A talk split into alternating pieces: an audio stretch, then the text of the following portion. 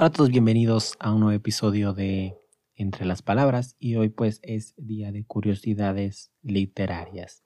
Y pues bueno, vamos a hablar de estas, de estas curiosidades. Hoy voy a traer dos curiosidades que son bastante interesantes y que pues me encantan. Y la primera es la, la curiosidad de Cervantes y Lope.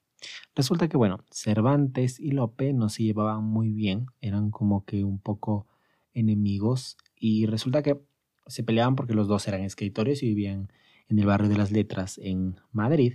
Entonces, pues tenían sus, sus pleititos, ¿no? Porque el uno quería ser mejor que el otro y, pues vivían en la misma época y los dos se dedicaban a lo mismo.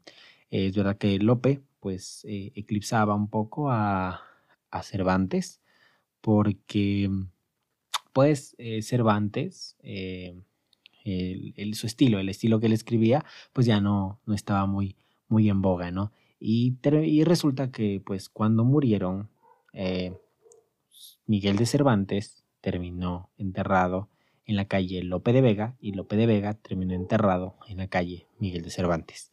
Las dos calles están juntitas en el barrio de las letras de Madrid. Eh, entonces, esta es la primera curiosidad, que es una curiosidad muy interesante, que es que, bueno, eh, terminas enterrado en la calle de tu de tu mejor, e, de tu peor enemigo.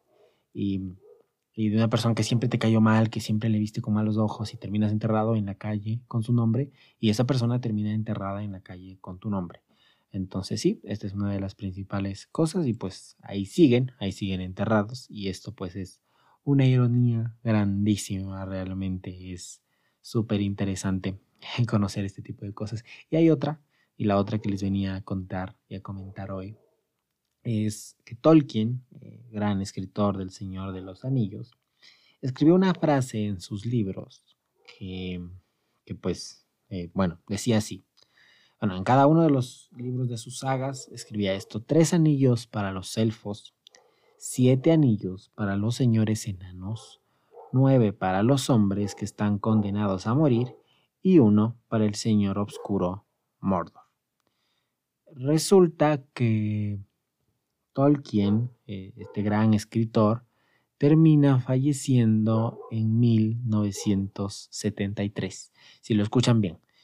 Eh, mil, uno, uno para el Señor Oscuro Mordor, nueve para los hombres que están condenados a morir, 1900, siete anillos para los señores senados, 1970, y en cada y tres anillos para los elfos, entonces son 1973 y pues predijo su propia muerte?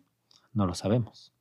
Así que esta es, es de las curiosidades más interesantes que pues podemos ver en la, en la literatura.